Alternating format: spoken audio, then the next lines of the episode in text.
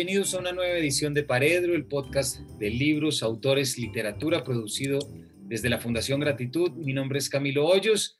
Les doy la bienvenida a un capítulo en el cual estaremos abordando una novela que nos muestra que a veces la literatura se tiene que ensuciar las manos. Nos muestra que a veces la literatura tiene que echar luz sobre realidades distantes con las que cargamos no solamente aquellos que vivieron en las zonas geográficas en las que ocurrieron, sino que cargamos como participantes de una historia, como miembros de un país. Este capítulo y el autor a quien aquí nos acompaña, que a quien yo he seguido personalmente mucho y cuyo trabajo admiro muchísimo, nos demostrará que muchas veces las novelas son aquello que nos permite entender la historia, como a mí me pasó y mucho, muy seguramente a muchos de ustedes. Me refiero a la última novela de Pablo Montoya, La sombra de Orión. Pablo, bienvenido Paredro. Camilo, muchas gracias por tu invitación, muy amable de tu parte eh, y un saludo muy especial a los oyentes de, este programa. Bueno, Pablo, La sombra de Orión es una novela que, es, es difícil porque el tema es difícil, es oscura porque el tema es oscuro, eh, tiene que ver con todo lo que ocurrió después de la Operación Orión, ¿cierto? Y de allí que el nombre que recibe la novela es La sombra de Orión. Pero quisiera pedirte a ti, Pablo, no tanto que sea yo quien resuma o quien traiga, pero quisiera que nos cuentes cómo ves tú esta novela, cómo aparece en tu historia. Yo sé muy bien o creo saber, sobre eso estaremos hablando hoy, de qué manera se vincula a otras obras tuyas, pero me intriga mucho saber en qué momento esta novela coge forma y entre marzo del 2018 y más o menos marzo del 2020 en el retiro la escribes. ¿Por qué no nos cuentas? Eh, Camilo, mira, eh, yo creo que el inicio de, la primera vez que a mí me, me, me aborda, digamos, esta temática, la temática la sombra de Orión, que no solamente es la operación, sino la consecuencia de esa operación, que es la desaparición forzada, se presentó en una pequeña ciudad de Francia que se llama Saint-Nazaire. Yo allá eh, tenía, digamos, me gané una beca eh, para escritores extranjeros y fui a pasar los dos últimos meses en el 2015. Yo fui allá a escribir la escuela de música ah, y allá la empecé a escribir de algún modo porque era el proyecto en el que estaba en ese momento. Pero eh, ese, ese, ese apartamento donde yo estuve, ahí junto al frente de la desembocadura del río Loira en el mar, un apartamento muy bello, amoblado, luminoso, a pesar de que estaba en invierno, ese apartamento estaba raro, o yo era el raro, porque eh, era una especie de espacio lleno de fantasmas. Entonces, eh, en, esa, en esa situación de yo percibir un poco realidades que nunca antes había eh, percibido y que no me voy a poner a detallarlas ahora, pero evidentemente me produjeron un gran insomnio, no me dejaban dormir, mejor dicho, esas presencias extrañas. Yo leí mucho por las noches y me encontré con un librito magistral, maravilloso, que yo aprecio mucho de Patrick Modiano, que se llama Dora Bruder. Y Dora Bruder cuenta la historia de cómo un escritor reconstruye la vida de una desaparecida una chica judía eh, del París, de, digamos, de, ocupado por el nazismo y que es deportada, en tanto que judía, a Auschwitz. Y la novela es muy impresionante y yo la aprecio mucho porque es una reconstrucción de una vida, de un destino, a partir de, de pedazos, de fragmentos existenciales que va recogiendo este escritor. Cuando yo terminé de leer la novela, Camilo, yo te confieso, yo quedé tan conmovido que me puse a llorar.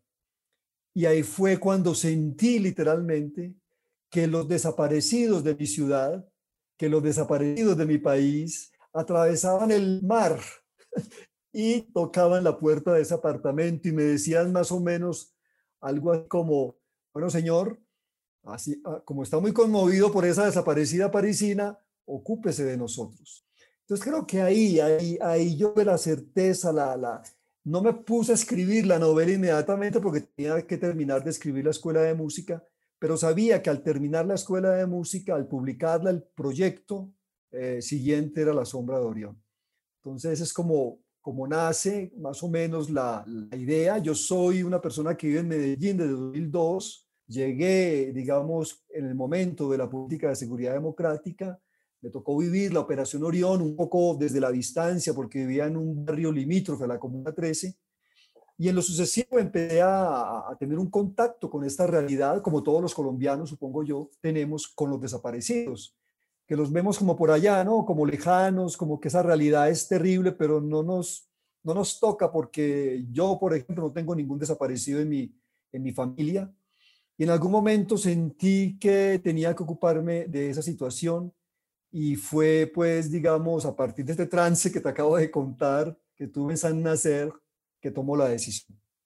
Pablo, a mí me encanta, tú tienes una habilidad para poder mezclar eh, una, una sensibilidad europea por tus estudios en Francia y tu conexión con París y toda la cultura europea, pero también con algo, porque recuerdo que también una vez me contaste que en una playa del Pacífico imaginabas desde allí lo que era el puerto de Brindisi y la llegada de Virgilio, me parece, algo así, ¿cierto?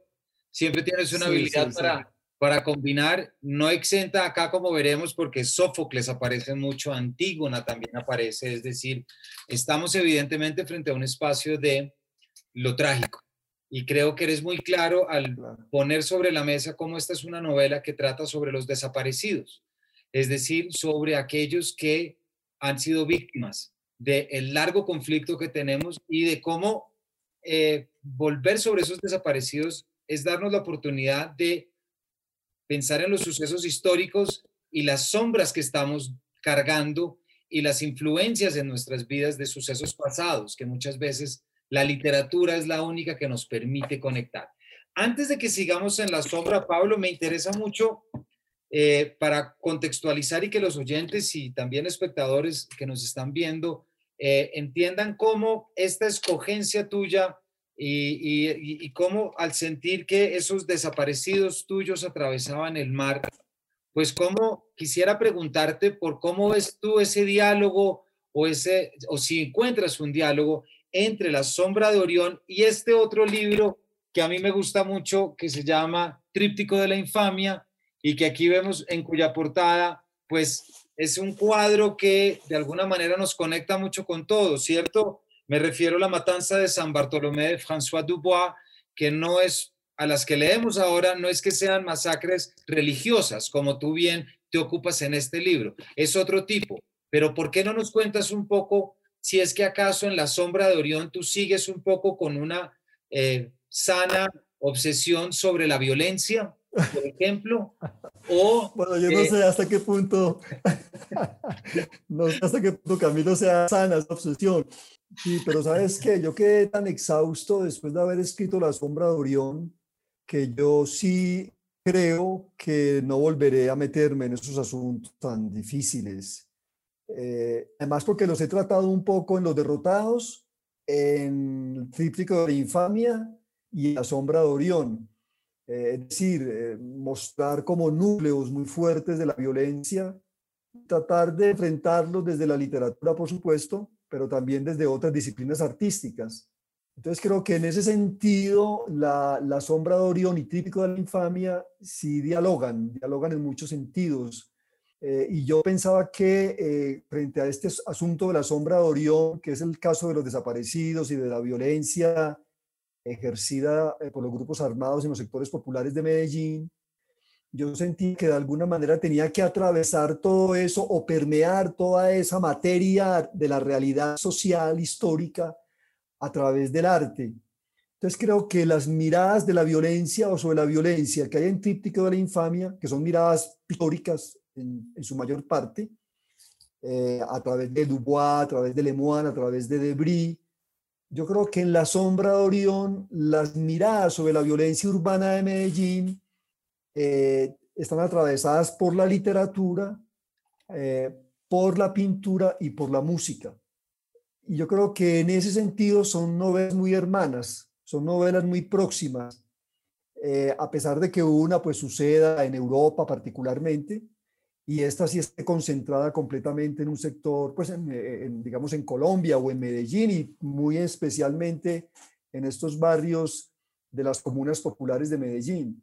Entonces, sí, yo creo que la pregunta fundamental que yo, que yo me, he planteado a la hora de escribir estas dos novelas eh, es cómo abordar la violencia, cómo narrarla, cómo nombrarla a partir de estas miradas eh, que se encuentran, eh, que son miradas eminentemente artísticas. Yo creo que sí son hermanas en ese sentido.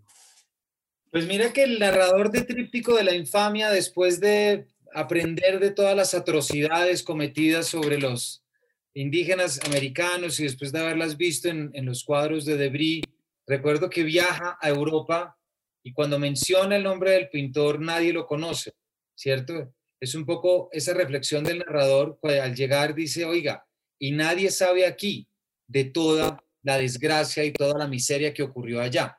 Pienso mucho en Pedro Cadavid, personaje principal de La Sombra de Orión, y ese contraste que no es quien se va lejos, sino quien es quien llega de París a de repente encontrarse con un Medellín que sencillamente le, le rebasa. Quisiera eh, que entráramos un poquito, eh, Pablo, ¿por qué no nos cuentas ese motor narrativo que tú escoges, que no solamente pone de manifiesto tu propia relación, como ya decíamos, con la ciudad de París, está en Cuadernos de París, tantas cosas tan bonitas en Terceto, etcétera, pero ¿cómo, ¿cómo buscaste tú esa perspectiva de aquel que llega para al final de la novela concluir, estoy lleno de muertos.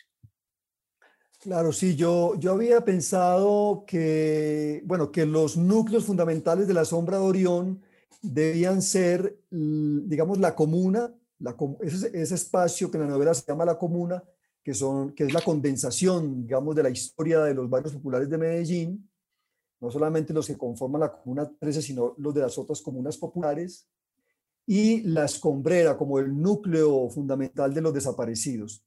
Bueno, yo decía, tengo ahí dos cosas, dos realidades que se conectan, pero ¿cómo, cómo articularlas? Y además, ¿cómo articularlas con esa figura que yo había ya invitado de mis libros anteriores, que es Pedro Cadavid, que es un alter ego mío. Entonces, ya he estado presente en Los Derrotados. En Los Derrotados yo cuento un poco la historia de Pedro Cadavid, pero es un Pedro Cadavid del liceo antioqueño, yo Pedro Cadavid que milita de alguna manera, que simpatiza con guerrillas comunistas, particularmente con el EPL, que está interesado en la historia del país a través de la figura de Caldas. Bueno, hago ahí, hago como, una, como un juego entre el pasado y el presente.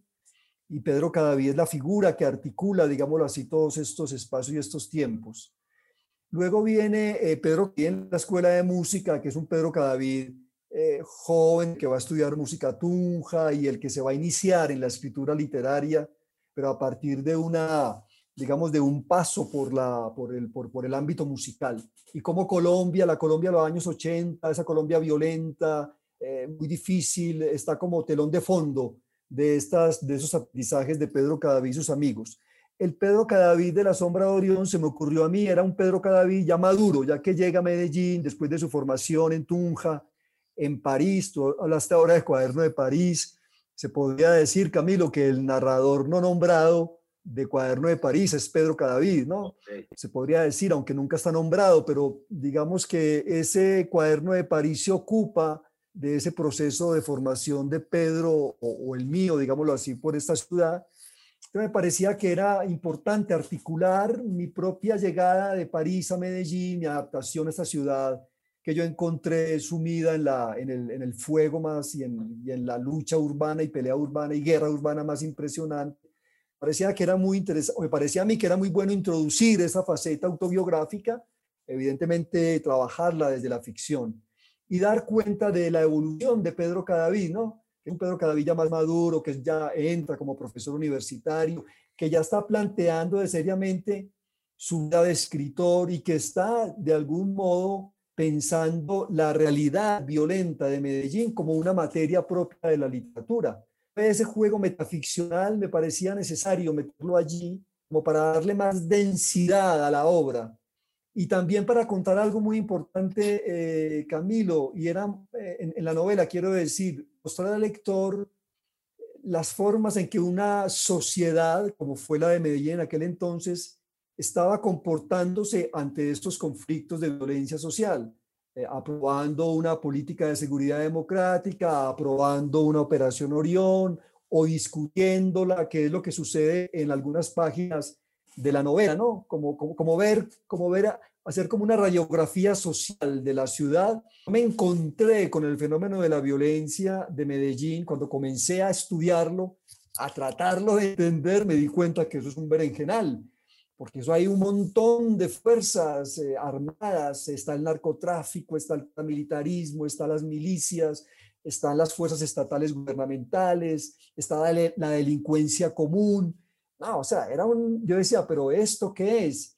Y creo que la novela, de alguna manera, la novela es una, es una forma de demostrar al lector eh, esa comprensión o ese intento de comprender la violencia que tú sabes, lo hemos dicho pues muchas veces, es uno de los, de los, de los temas fundamentales de la literatura colombiana. ¿no? Eh, yo creo que dejaré de escribir un poco de violencia colombiana, pero porque ya tiene ella y ya narré esos libros que había que narrar.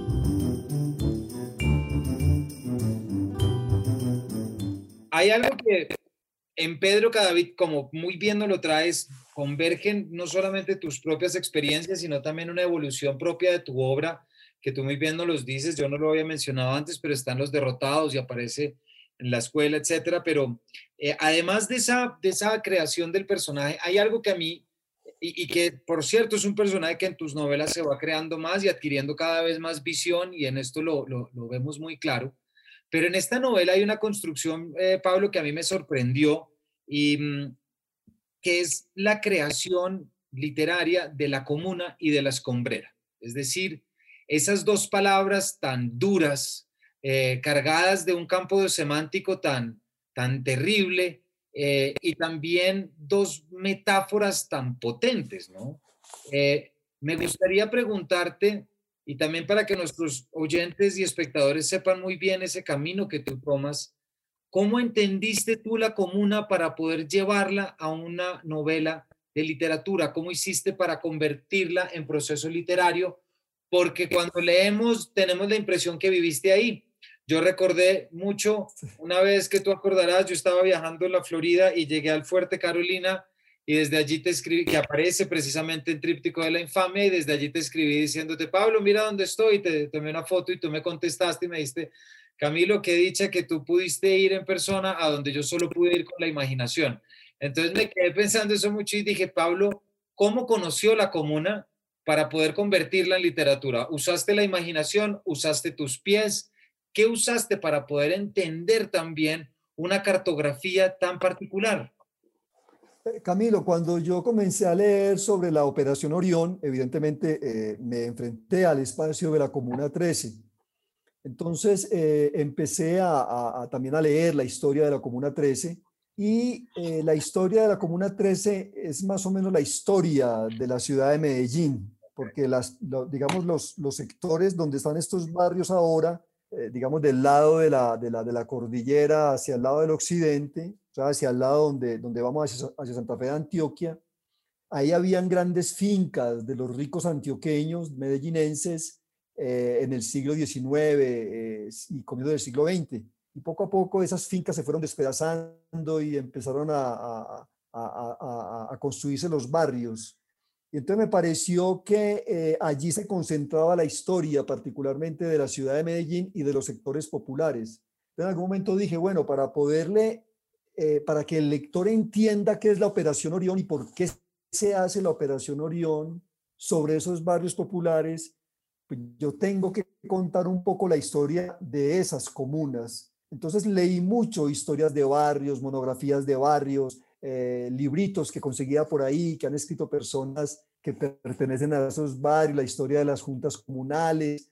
Por supuesto, me enfrenté a digamos, a, a tres momentos muy importantes. El primero de ellos es la creación de las bandas delincuenciales por la ausencia estatal que hay en estos barrios. La llegada del narcotráfico, que tú sabes que el narcotráfico eh, utiliza eh, toda la, mano de obra de estos muchachos de esos barrios. Luego, la llegada de las milicias, la llegada de las milicias para limpiar esos barrios de forajidos, según ellos, forajidos matando a otros forajidos y luego la llegada de los paramilitares que expulsan a las, a la milicia. Entonces, esta historia me parecía tan impresionante y tan enrevesada a la vez que yo decía, ¿cómo la cuento? ¿Cómo, meto en esta, en esta novela ese trasfondo histórico social de los barrios populares de Medellín? Entonces, de, algún modo me ocurrió que ese relato de la comuna que aparece en la novela, que está dividido en tres partes, las bandas, las milicias y los paramilitares, es un relato que está escribiendo Pedro Cadavid. O sea, es el ejercicio de la metaficción. Entonces, a medida en que se muestran esas, esa historia de esos barrios, al mismo tiempo la novela le va contando al lector cuáles son las grandes dificultades que tiene Pedro Cadavid para contar esa historia. Ahora, yo me enfrentaba a eso, de, o sea, ¿por qué resolví eso de esta manera, eh, Camilo? Porque yo sentía que la literatura antioqueña que se ha ocupado de esos barrios populares ha sido un poco espectacular y amarillista se ha, se ha encandilado completamente con la figura del asesino, se ha encandilado completamente con la figura del matón, del malo, del, del, del sicario, del, del, mafioso, del capo, ¿no? Y a mí me parecía que no, que era fundamental, hablo de la literatura, digamos, de, de, de ficción, ¿no? Evidentemente sé que hay un montón de crónicas eh, periodísticas y de trabajos académicos que cuentan la historia de estos barrios de otro modo, pero me refiero a la parte literaria. Creo que hay una, una manera de ver la historia de estos desde unas ópticas que yo no quería caer allí. Yo quería contar eso de otra manera, de otro modo. Y creo que lo metaficcional me ayudaba como a desprenderme también de, ese, de, esa, de esa imposición, digámoslo así, que, que me ha ofrecido la literatura, la literatura antioqueña. Y en ese sentido fue, al, al, al contar todo esto, fue que, me, que encontré en, en, mis pesquisas y en mis caminatas por estos barrios, porque imaginé algunas cosas, pero sí caminé esos barrios, recorrí esos barrios.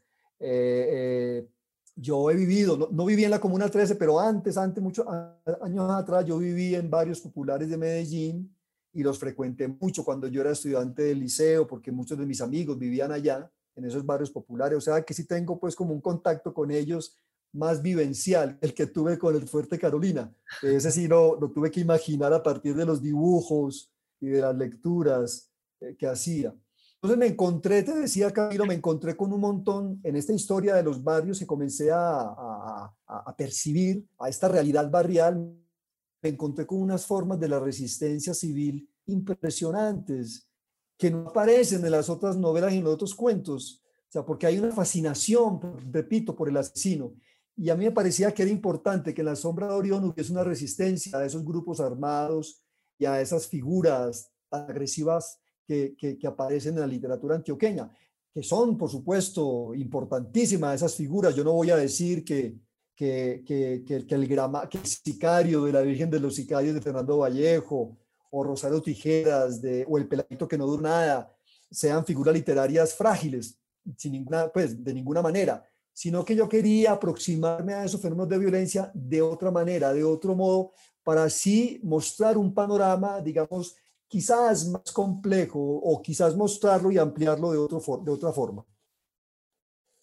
Pablo, y yo creo que el trabajo que se hace es impresionante ver cómo la construcción que tú desarrollas de la, de la comuna es, parece como un envase que se, se llena y se vacía, ¿cierto? Porque es, es los que llegan, los que aniquilan, los que se van, entran, salen, y uno piensa mucho en esa metáfora, ¿no? Del, de la tierra de nadie, eh, el destino, ¿quién lo define?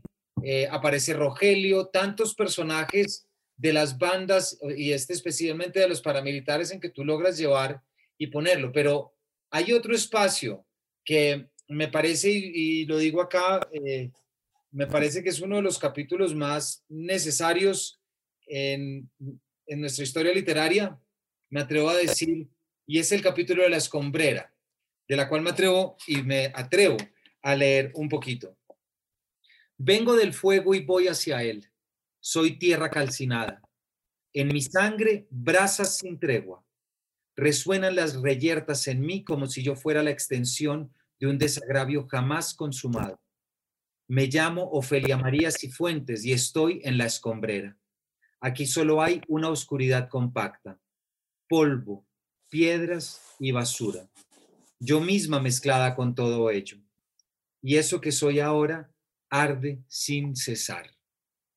La escombrera, recordamos a nuestros oyentes, es ese espacio en el cual se convirtió en una fosa prácticamente común de todos los desaparecidos de lo que fue el operativo militar llamado la Operación Orión en el 2002, pero que este capítulo, Pablo, en vez de poner números, nos pones cruces y pones a hablar a los desaparecidos.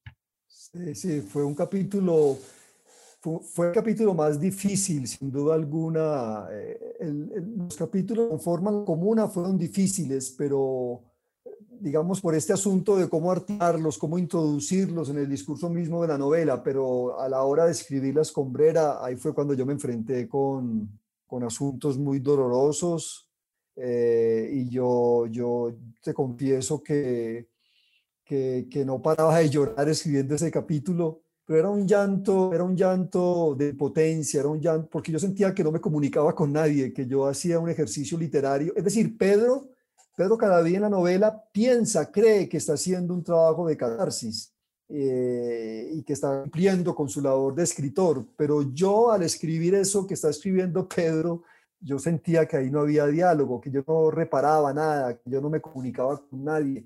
Recuerdo que yo para escribir ese, ese, una buena parte de, ese, de, esa, de la escombrera que está conformada por 26 semblanzas o 26 voces, de los desaparecidos.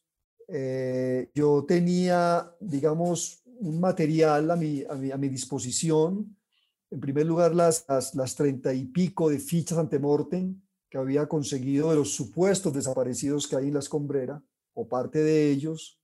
Y en esas fichas ante mortem hay fotos, hay, hay, digamos, descripciones físicas de los cuerpos, hay detalles de, que, cuentan los familiares de cuándo fue la última vez que lo vieron, hay cartas, hay fragmentos de cartas, pero lo que hay ahí en esas fichas eh, son espectros, o sea, son espectros desvaídos completamente. Inclusive hay muchas de esas fotos, Camilo, que yo tenía, esas fotos estaban como manchadas, maculadas. Recuerdo que había una de una muchacha que estaba como con el rostro desdibujado y yo decía, pero ese, ¿Eso a qué se debe? ¿Se debe a un, a un problema de, digamos, de, de, de, la vejez de la foto? ¿A que hay una humedad de la foto? O, o me preguntaba yo si es la desaparición misma, el fenómeno mismo, la que está metida allí, en esa imagen. Entonces fue un capítulo muy, muy difícil que yo de alguna manera concebí pensando un poco en esa vieja tradición que hay ¿no? en la literatura eh, desde, desde Virgilio hasta nuestros días, que es el descenso al mundo de los muertos, ¿no? Que es, que es, hablar, es hablar con los muertos, o es que los muertos, o que los muertos hablen. Que eso está en Rulfo, que eso está en García Márquez, ¿recuerdas el punto de alguien de estas rosas? Eh, que está en, en bueno, en, en, una buena, en, en esa de Spawn River, de Lee Master. Entonces me parecía que había que, bueno, está el Hamlet, de Shakespeare, donde se dialoga con un muerto. Parecía que ahí había que apoyarme en una, en una larga tradición, pero eh, yo estaba en Medellín, estaba con este asunto de, las, de los desaparecidos de la escombrera y tenía que introducir todo ese panorama, todo ese panorama social, urbano, esas migraciones, eh, esas violencias cometidas contra estas pobres gentes. Porque sabes qué fue lo que yo me di cuenta, Camilo, además, que todos estos desaparecidos era gente buena, o sea, era gente, yo ahí no vi, digamos, eh, maleus, malandros, los malandros están en otro lado. Es decir, eh, los desaparecidos, la mayor parte de desaparecidos en este país, yo creo, es gente buena, que estuvo ahí en el cruce del fuego, ¿no? Que estuvo donde no debía estar, como dicen algunos. Eh, entonces, me parece también muy doloroso eso, de cómo la violencia colombiana se ha, digamos, ensañado con esas personas, de muchos, todos ellos también son origen humilde. Hay muy pocos desaparecidos de las clases altas, también constataba yo. Generalmente son personas de sectores muy, muy populares, muy humildes. Y a mí eso me impresionó mucho y traté como de mostrar en este capítulo tan largo que en realidad yo sé que es un capítulo que coge al lector del cuello, ¿no? Y que mira, ahora que me preguntabas por Tríptico de la Infamia, dialoga mucho con el capítulo de, esta novela que se llama El exterminio, que son inmersiones en el horror de alguna manera, ¿no? eh, pero trato de hacerlo yo. Yo sé que son inversiones muy difíciles, que hay gente que no le gusta leer eso, no faltaba más, pero yo trato de hacerlo a través de estas pesquisas artísticas o literarias como para endulzar la píldora. Pablo, se nos está empezando a acabar el tiempo, pero tengo todavía dos, dos preguntas que te quiero hacer. La sombra de Orión, la historia de Pedro Cadavid, que llega de París a encontrarse con el Medellín que tú ya mencionaste, conoce a Alma, que vive en 20 de julio, que vive en la comuna, eh, se genera la relación sentimental entre los dos y eso también va a llevar a que Pedro empiece a reconocer todo aquello de lo que ha estado desconectado. Hablábamos ahorita antes de poner la grabación, Pablo, y es que tú mismo traías que esta novela también puede tener un diálogo eh, con esa otra novela que para muchos de nosotros fue tan importante y que pasó por aquí, por los micrófonos de Paredro, que es Cartas Cruzadas de Darío Jaramillo, que quisiera preguntarte por eso que me acabas de decir, ese diálogo, esa relación en que puede haber entre Raquel y Luis con Pedro y Alma, pero sobre todo ese contraste de el amor de las parejas jóvenes al inicio del narcotráfico y tras la sombra de Orión. Sí, es a través del amor justamente que Pedro Cadavid logra por fin adaptarse, si es dar la adaptación a Medellín, y logra entrar en esos, en esos núcleos de la violencia. Es muy curioso, ¿no? Es muy curioso cómo, cómo solo el amor, eh, pues pienso yo ahora, no lo había pensado así, te confío Camilo, pero ahora que tú hablas de eso, se me ocurre decir que solo el amor es lo que nos permite entrar en esos territorios y salir salvados o un poco, o un poco ilesos no ilesos, pero salvados, que es lo que le pasa a, Pedro. Pedro entra, sufre, sufre la enfermedad de la violencia, pero encuentra un alivio y ahí es fundamental la presencia de alma. Los personajes, sí, yo, yo leí cartas cruzadas, yo leí muchas novelas sobre la violencia en Medellín para poder escribir La sombra de Orión. Es un ejercicio que hago, que hago leer, leer, leer lo que, lo que se ha escrito a propósito para ver cómo dialogo con esas novelas y una de las novelas que más me impresionó del narcotráfico es la de Darío Jaramillo, Cartas Cruzadas, que creo que es la primera gran novela, bueno, no sé si es la primera, pero creo que es la, la novela que muestra con claridad y de una, hablo de una claridad literaria cómo el narcotráfico entra a Medellín, ¿sí? Y cómo estremece y cómo cambia todo el panorama. Eh, mientras que La sombra de Orión es la novela del, creo que el final de ese proceso donde ya el narcotráfico ha descompuesto completamente todo. Y donde ya la violencia, tú dijiste ahora, la violencia se ha desbordado. En la novela de, de, de, de Darío Jaramillo la violencia no se desborda todavía. Es una, es una violencia que, que, que se introduce y que toca a estas parejas, a estos amigos que se cruzan las cartas, que son de los sectores más, digamos, más pudientes.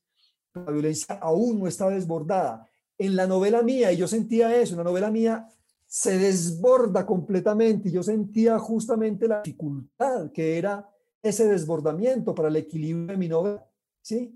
Entonces creo que yo creo, me atrevo a decir que las cartas cruzadas inicia ese periplo, que después van a continuar otras novelas, y creo que La sombra de Orión marca, no sé si un final, pero sí marca un momento, un momento de completa crisis que la novela también intenta resolver de algún modo. Por eso yo creo que, que, la, la, eh, esa cura final también intenta mostrar eh, eh, esa especie de resolución que yo pues propongo al lector.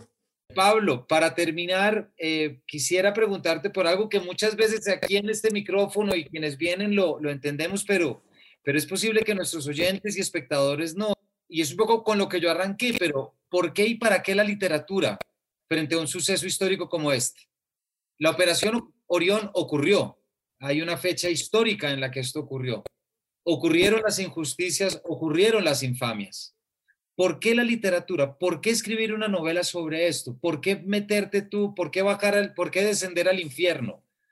Bueno, yo poco, bueno, no sé si fue Roberto Bolaño el que dijo que hay que meter la cabeza en lo oscuro, ¿no? En el discurso del premio Rómulo Gallegos. Recuerdo mucho esa frase eh, y creo que sí, y él la metió, él la metió cuando escribió particularmente Estrella Distante, 1266, que es un libro también tenebroso en algunos asuntos que tienen que ver con, los, con la violencia y los feminicidios.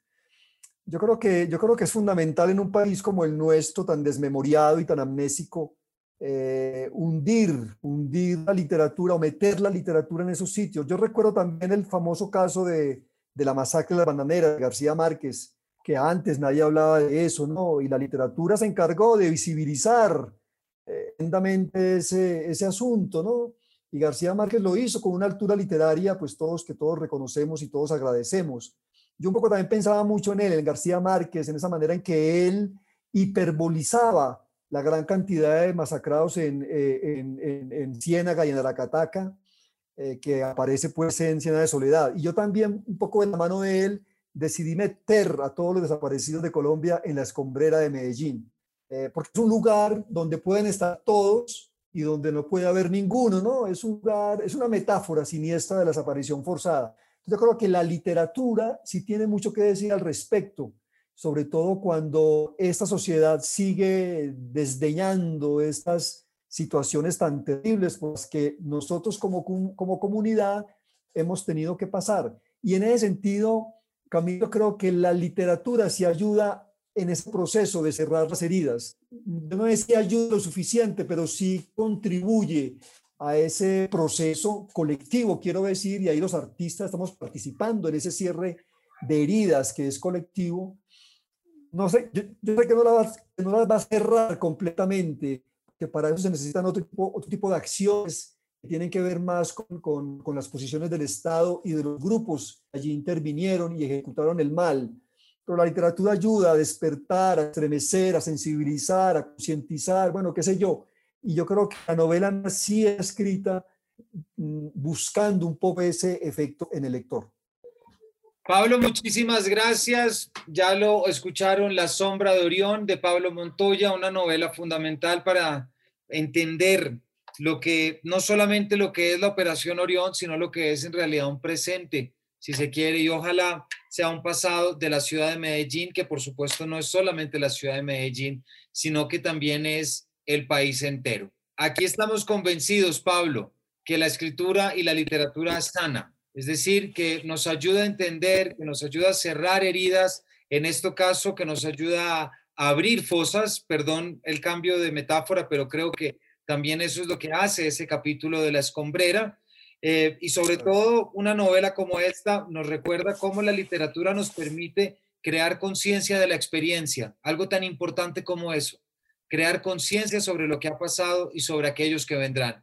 Así que ya saben dónde encontrar este libro y yo por supuesto recomiendo todos los demás de Pablo Montoya, un autor que esta vez de nuevo no solamente nos trae su narrativa, sino pone el dedo en la llaga sobre esa violencia, como ya lo pensaba, no, ya no tríptico, sino novela de la infamia, de la escombrera, de la comuna y, por qué no, en muchos aspectos de la historia de este país. Pablo, muchísimas gracias por habernos acompañado en este paredro. Gracias Camilo por tu interés, por tu invitación y bueno, espero que se repita estas conversaciones contigo, siempre tan gratas y un saludo muy especial pues a todos los oyentes. Claro que sí, Pablo Paredro es tu casa y a todos ustedes, nuestros oyentes y espectadores, los esperamos en una próxima edición de este Paredro.